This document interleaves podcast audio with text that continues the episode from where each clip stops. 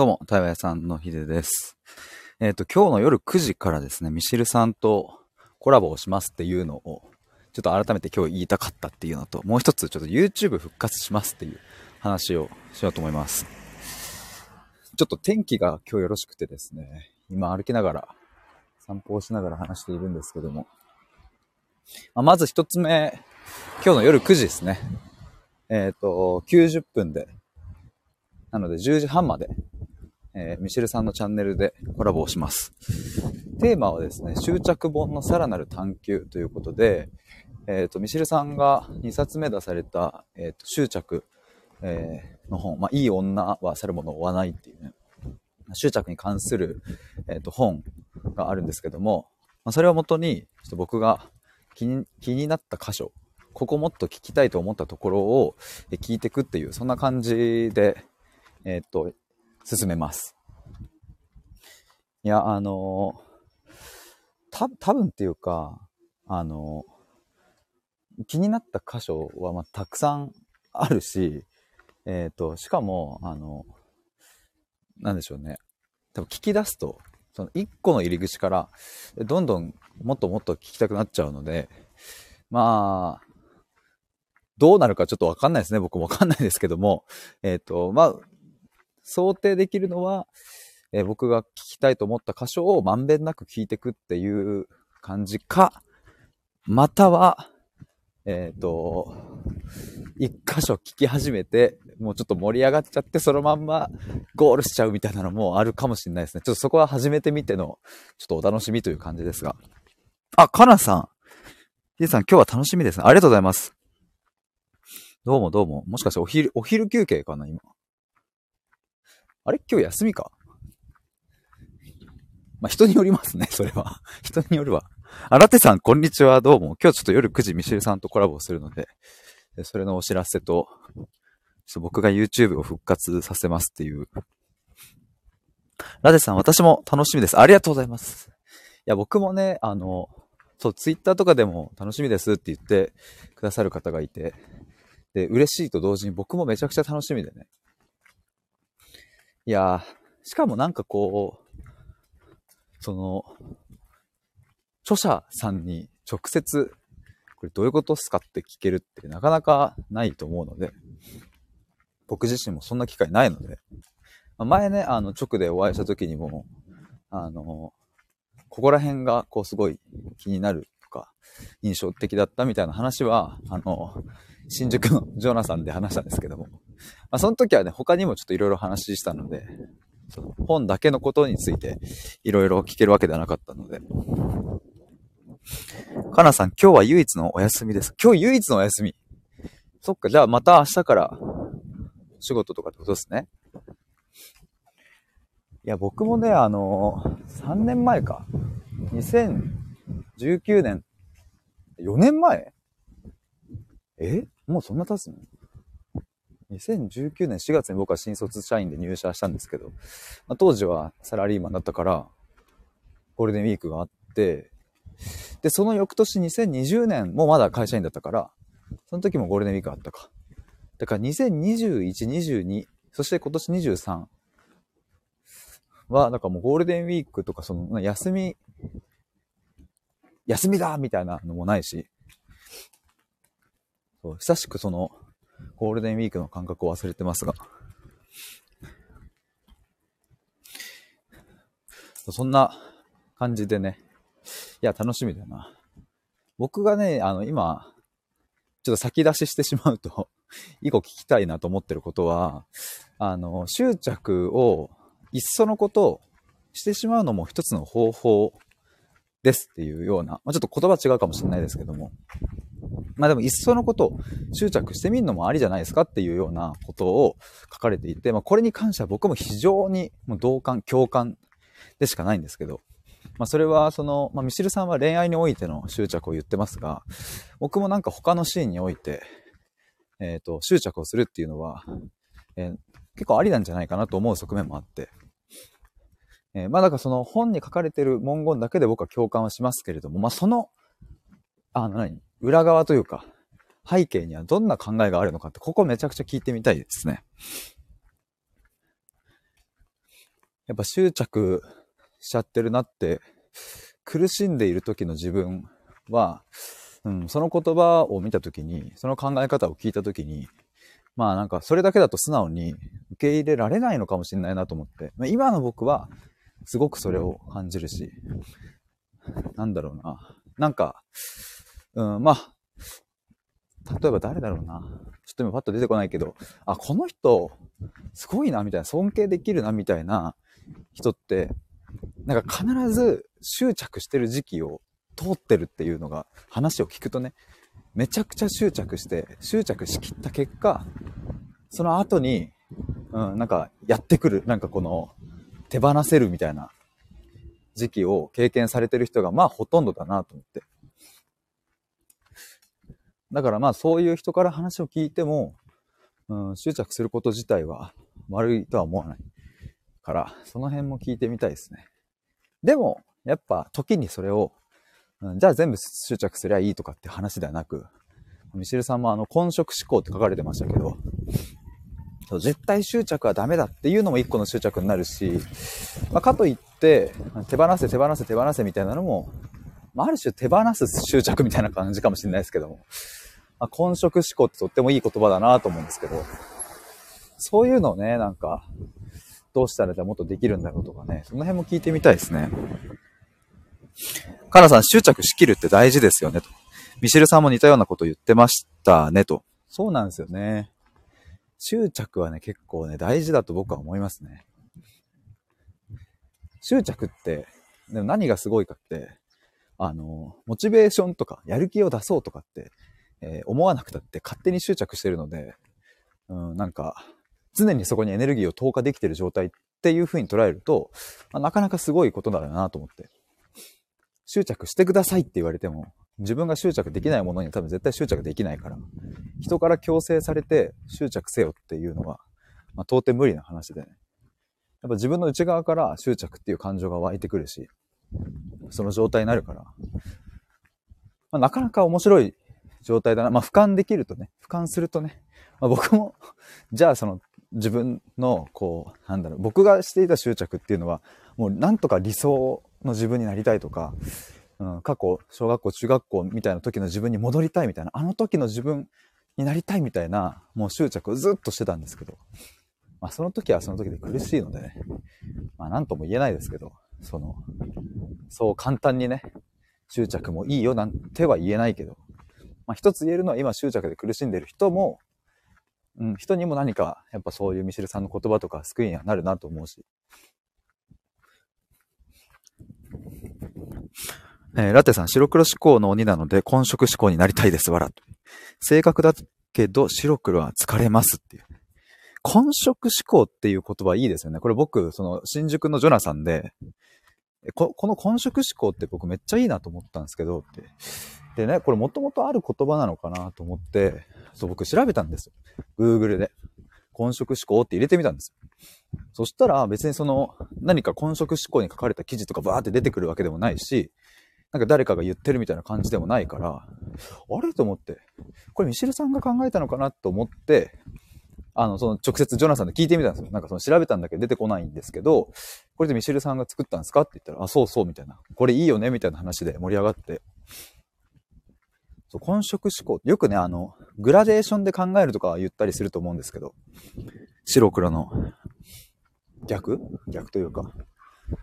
混色っていうのいいなと思いましたね。なんか、ミシェルさんらしいっぽいというかね、さすがだなと思いました。混色思考。カナさん、私も白黒思考で疲れちゃいます。白黒っていうのは、まあ、要はは、あれか、ミシェルさんの方にもあったけど、はっきりさせるみたいな、はっきりさせたいみたいなところか。曖昧な状態で放っておくみたいなのが、どうもなんかこう、ああ、もやっとするなというか、なんか気持ち悪いなみたいな、はっきりしてよみたいな。それは人に対してもそうかもしれないし、自分自身の状態に対してもそうかもしれないですよね。ラテさん、正しいか間違いか、善か悪か。ああ、なるほど。カナさん、はっきりさせたくなっちゃいますって。もやもやしちゃいますね。やっぱそうっすよね。そう、この曖昧な状態みたいなの、これどうしたらそこにこう、なんか入れるかって結構、これは大きな問いですよね、なんか。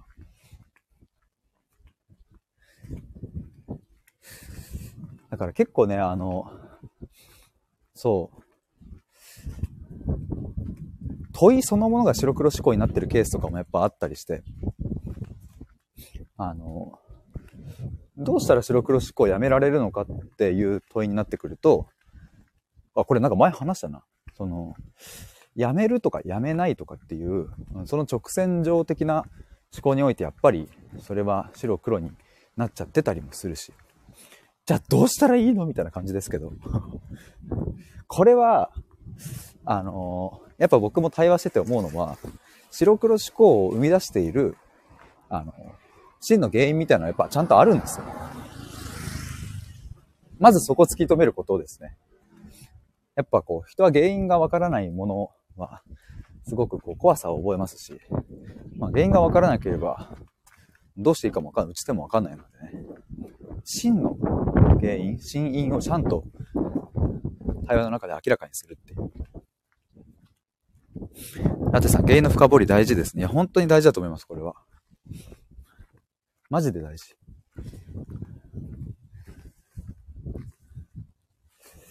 でもね、ここ、まあ、このでも白黒思考ができたがゆえに、まあ人類も発達してきたっていう歴史もあるから、まあ要は白黒思考っていうのはその物事を対象化してみたりとか、あの、切り離してみるっていう。で、ちゃんとそこに名前を付けたり、え、概念化したりして、えっ、と、思考ができるっていう風なものだから、これはだから、あの、すごい能力ではあるんですよね。もう一番身近に言うとさ、こう、私？僕？俺？まあ、その、俺っすね。俺とあなたは違うっていう。これがでも、要はその、自分を自分として対象化できていて、相手は相手として対象化できていて、そこにこう認識が生まれるわけですね。僕とあなたっていう。そうだし、僕と、えっ、ー、と、自然。僕が山の中に行って森の中入っても、僕と森っていうのが存在するわけで、やっぱそうやって物事を分けて考えたりできるっていうのは、やっぱ人間のかなりの特徴。だから、うんと、まあ、考えるっていう、物事を言語で考えるっていう言葉、あの、ことがここまで発展してきたのは、まあなんかもう人類にだけ許されたというか、もう人類ならではの特権だなと思うんですけど、まあそれがゆえにね、こう白か黒か善か悪かとか正常か異常かとか、そういう物事を対象化して分けて考えるっていうのが進みすぎた結果、やっぱ人間は心を持つ生き物だから、うん、そこにちょっとこう、侵食してしまったっていう。ちゃんとその思考っていうものと心の感情っていうものは、うん、まあ、ある意味混ぜるな危険というかね、水と油のような関係性でもあるし、いや、でもそれが混ざっていくことの良さもあるしね、そこはまあまたちょっと曖昧なとこですけども。かなさん、特に自分がこだわりとか考えがある部分で白黒思考出てきます。ああ、なるほど。めっちゃわかるな、それは。ラッテさん、白黒思考ってビジネスには向いてるのかなと思います。あ、ほんとそうですね。ほんとそう思います。そうそう。だからやっぱ、ここまで発展してきたのは、そう、あの、ちゃんとこう対象化できるとか、物事を。どうやったら成長できるか、その企業が。どうやったらこの商品がもっと良くなるかとか。基本的にこの辺はやっぱ、あの、まあ、白黒思考の原点となっている部分の、うん、なんか物事をちゃんと対象化できるっていうこととか、分けて考えるとか、その辺がなければ成長は絶対ないですね。そう思うとね、やっぱすごい能力だなと思うんですよ。その辺を歩いてるアリンコとか、歩いてるとは言わないか。まあいいや。その辺にいるアリンコとか、森の中でま暮らしているなんかカブトムシとか、きっと、私はアリであって、私は今、餌を巣に運んでいて、でもこの人間とかからの その、何あの、攻撃から身を守ろうとか多分考えてないです。カブトムシも、私はカブトムシだ。そして今ここに止まってるのは木、木であって、森の中に行って、森を外、一歩外抜ければ、あの、都会が広がっていてとか、そうやって物事を対象化して認識するってできてないんですよ、多分。脳みそちっちゃいし。だから彼ら、彼らって言ってるのかわかんないけど、彼らは、あの、要はその、二元論的なその白黒思考の思考ができないから、その生物として自然界と一体化してるっていうのが、まあ割と、うん、僕の認識としてはね。もう自然と一つなんですよね。カブトムシもアリンコも、動物たちは。猿とかどうなのかわかんないけど。まあ、ある程度脳みそが発達してる動物とかはね、わかんない。言語を持ってないだけで対処ができるのかもしれないけど、まあ基本的に生物の大半は、私とあなたっていう風な、まあこれもね、白黒ですよ。私とあなたも。捉えようによっちゃ。やっぱでもこの辺を、あの、やってないから。だからこう、あの、ミシルさんの本にもあったけど、自分内戦争、まあ、自己矛盾みたいなことが起きないんですよね。原理として非常にシンプル。腹減ったら飯を食いに行って、寝たけりゃ寝て、でも敵から襲われそうになった時は守ると。非常にシンプルな原理だから、その、まあ、リンコやカブトムシが自己否定をしたりとかは、まあ、しないわけでね。だからまあ、まあそこが結構人間との大きな違いだなと思いますけど。かなさん、白黒思考も大事ですよね、ある意味。僕結構思いますね。なんかね、時々白黒思考になってる人をめちゃめちゃ批判する人とかが、なんか僕たまに見かけるんですけど、いや、あなたも 白黒になってるよって思ったりするし、その、白黒思考は良くないよとかって人に言ったりしてる人は、白黒思考良くないって言ってる点において、もうそれは白とか黒つけちゃってるじゃんっていうのもあるし、でもやっぱ今、かなさんが言ってるように、白黒もう大事なんですよね、結構。これをミシェルさんの本で書いてあったかなあの、やっぱ恋愛っていうのはでも非常に白黒思考とのこう相性があまり良くないみたいな。仕事とかはね、バリバリしていくみたいになった時には、こう、はっきりさせて、よし、進んでいくよっていう風に、バンバンいけちゃう人がきっといいんだろうけど、やっぱ恋愛とかになってくるとね、その、すべて合理的に、ロジックで考えるとかじゃなくて、やっぱそこに感情とか、いろんな複雑なものが絡んでくるから、確かにやっぱり恋愛っていうのを白黒で進めようとすると、ちょっと、うん、それはほつれが出てきてしまうよなっていうのはありますよね。でもね、やっぱ白黒も僕は結構大事だと思いますね。むしろ、なんかグラデーションで考えようみたいのが、なんか、あ、それ、そっちだよねみたいな、今の時代は。多様性が大事だし、なんかグレーゾーンみたいな、大事だよねみたいな。で、白とか黒とかつける人を、なんか差別だとか、なんかそういう風な、ちょっとこう極端に批判するような風潮もありますけど、いや、ちょっと待てよっていう。やっぱこれだけ曖昧な世界で複雑性があるから、時に白、黒、つけなきゃいけない瞬間は絶対あるカラス多い。カラス？絶対あるっすよね。まあね、それがなかなか難しいんだよって話ですがね。だからまあ白黒思考と、まあミシルさんの言葉を借りれば、混色思考っていうところの、その二刀流がね、できるっていうのは、まあ、僕が一番理想なんじゃないかなとはちょっと思ったりしてますね。白黒だけとかね、混色だけみたいになってしまうと、ちょっとそれだと、あの、やっぱ行き、行き詰まっちゃう時もあるから。なんかその両方っていう感じがしますね。いや。でもね、やっぱこれは、話しがいがあるね、やっぱ。いや、だってやっぱもうミシルさんと、多分この話しだしたらもうこれで90分終わりそうだもんな。かなさん、使い分け大事です。いや、大事ですね。非常に大事だと思います。表裏一体というか、うん、思う。それマジで大事だと思う。